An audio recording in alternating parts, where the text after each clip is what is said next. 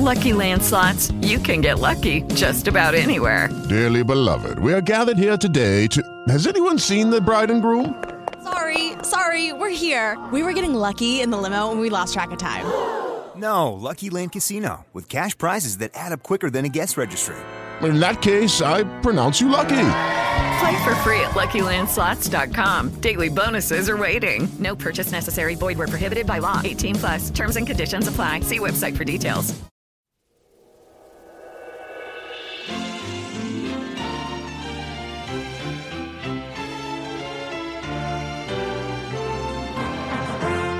El que camina en integridad anda confiado, mas el que pervierte sus caminos será quebrantado. Ven y camina con nosotros en El Camino de la Vida. Y ahora presentamos la plática de hoy por Cornelio Rivera. A ciertas cosas les ponemos especial cuidado porque sabemos que no hacerlas como debemos nos pone en grave peligro. A los niños les enseñamos a no cruzar la calle sin antes pararse, ver hacia un lado y el otro y asegurarse que no hay vehículos que se aproximan. Consideramos importantísimo que los niños aprendan eso y hacemos hincapié en ello porque significa la diferencia entre la vida y la muerte. A pesar de la enseñanza, tanto niños como adultos cada año en todo lugar son atropellados y muchos mueren porque no siguieron las instrucciones. Peor aún es el adulto que conduciendo un vehículo no hace un alto, aunque ve el bien conocido octágono rojo con las letras en blanco que claramente dicen alto. ¿Cuántos accidentes se evitarían y cuántas vidas se preservarían si se le pusiera especial y cuidadosa atención a las leyes de tránsito? Dios, por medio de Moisés, múltiples veces instruyó a Israel en cuanto a cómo preservar su vida y su estadía en la tierra a la que Él les estaba introduciendo. En una ocasión les dijo, Cuidaréis de poner por obra todo mandamiento que yo os ordeno hoy, para que viváis y seáis multiplicados y entréis y poseáis la tierra que Jehová prometió. La finalidad era, como quien desea cruzar una calle de un lado al otro, llegar sano y salvo y preservar la vida. Prácticamente eso fue lo que Moisés propuso a Israel como meta. Moisés les dijo, para que viváis, seáis multiplicados y entréis y poseáis la tierra. El propósito era llegar a felizmente establecerse en Canaán para gozar de todo lo prometido por Dios. Pero para Israel el especial cuidado estaba en algo más que cruzar el río hacia Canaán. Su atención debería orientarse a la obediencia y práctica de todo mandamiento especificado por Dios en la ley revelada por medio de Moisés. Cuidaréis de poner por obra todo mandamiento que yo os ordeno, fue el imperativo que Dios requirió. Haciéndolo, alcanzarían la meta de una vida bendecida por Dios en la tierra de la promesa.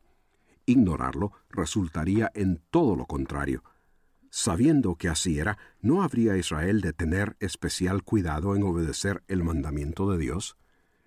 En el mundo de habla hispana, donde existe un vago conocimiento de Dios, muy raramente hacemos la conexión entre la posibilidad de vivir bajo su bendición y la necesidad de poner especial cuidado a lo que Dios requiere. La gente vive como quien se cruza de un lado al otro de la calle sin poner atención a los vehículos que se aproximan lanzándose a las cosas de la vida, se espera que tal vez todo salga bien, que quizás Dios les bendiga. El mayor problema es no saber qué es lo que Dios dice como para ponerle especial cuidado y hacerlo. ¿Sabes tú lo que Él requiere de ti?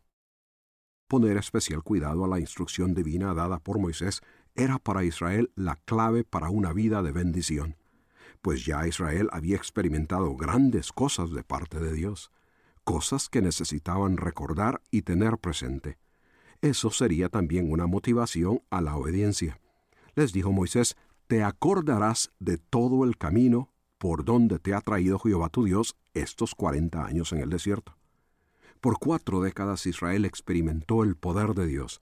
Fueron librados de enemigos, recibieron la ley en el Sinaí con múltiples manifestaciones sobrenaturales y tuvieron la provisión necesaria en el desierto lugar donde la sobrevivencia humana es prácticamente imposible. Pero ellos no solo sobrevivieron, sino que estaban por llegar al final de la jornada para comenzar una nueva etapa de bendición en la tierra de la promesa. Acordándose de todo esto, ¿acaso no considerarían cuán importante era obedecer al Dios que había hecho todo esto por ellos? Dios les explicó el propósito del desierto, declarándoles por medio de Moisés que fue para afligirte, para probarte, para saber lo que había en tu corazón, si habías de guardar o no sus mandamientos.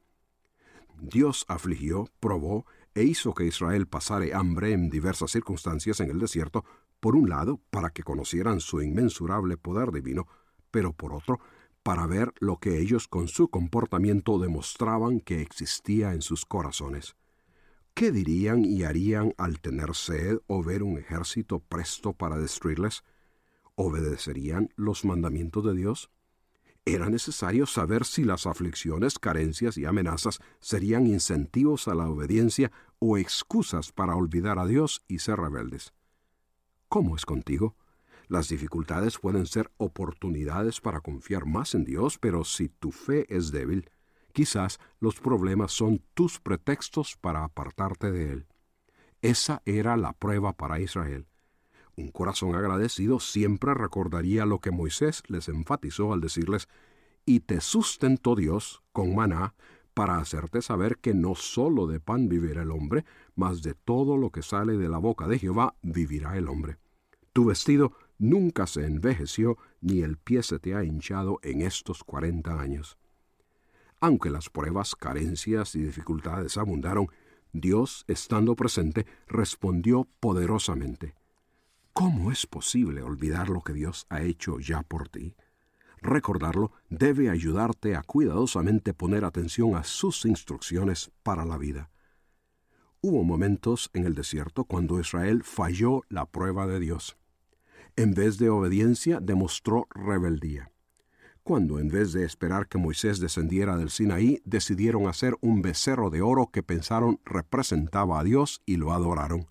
Claramente violaron el mandamiento que prohibía la idolatría. Tres mil hombres pagaron con su vida por su rebeldía y deslealtad. Hubo muchas otras ocasiones cuando Dios les castigó y disciplinó, no arbitrariamente para causarles daño, sino que como Moisés les dijo, reconoce en tu corazón que como castiga el hombre a su hijo, así Jehová tu Dios te castiga. Guardarás pues los mandamientos de Jehová tu Dios, andando en sus caminos y temiéndole reconocer la disciplina como una extensión del amor de Dios y expresión del cuidado paternal era clave para que Israel, en vez de apartarse de él, le obedeciera. El temor reverente de ofender al Dios Todopoderoso y ser objeto de su disciplina proporciona otro incentivo para andar obedientemente en sus caminos. Además de la experiencia de Israel en el pasado, también el futuro debería estimularles a ser diligentes en la obediencia. Les dijo Moisés, Jehová tu Dios te introduce en la buena tierra, tierra de arroyos, aguas, fuentes y manantiales, tierra de trigo y cebada, de vides, higueras y granados, tierra en la cual no comerás el pan con escasez, ni te faltará nada en ella, tierra cuyas piedras son hierro y de cuyos montes sacarás cobre, y comerás y te saciarás y bendecirás a Jehová tu Dios por la buena tierra que te habrá dado. Lo que le esperaba a Israel en Canaán era en verdad maravilloso. Tierra fértil, abundante en producción, rica en minerales, con amplia provisión para satisfacer sus necesidades. Ver la providencia divina les llevaría a reconocer y agradecer su bondad.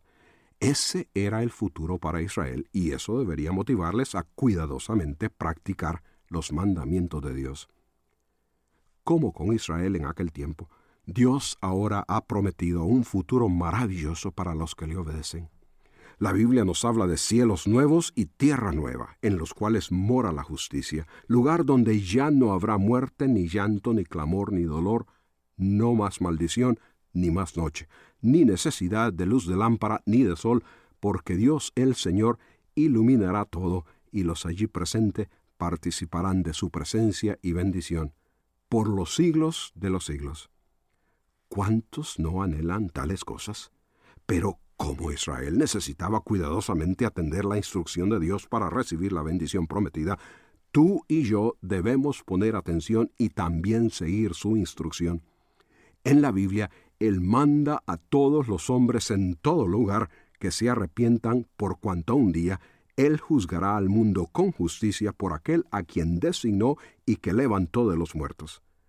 Ese resucitado es Jesucristo, y es Él, según la Biblia, en quien por la fe recibimos la promesa de la herencia de vida eterna. A eso Dios quiere que cuidadosamente tú pongas atención y respondas.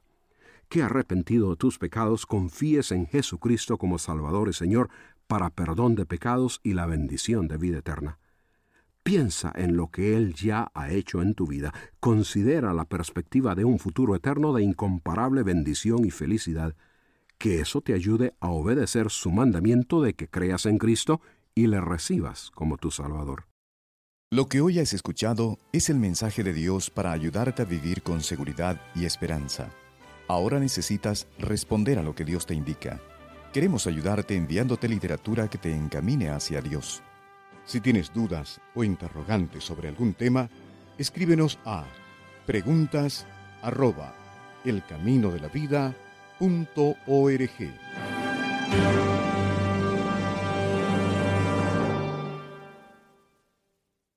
With the Lucky Land slots, you can get lucky just about anywhere.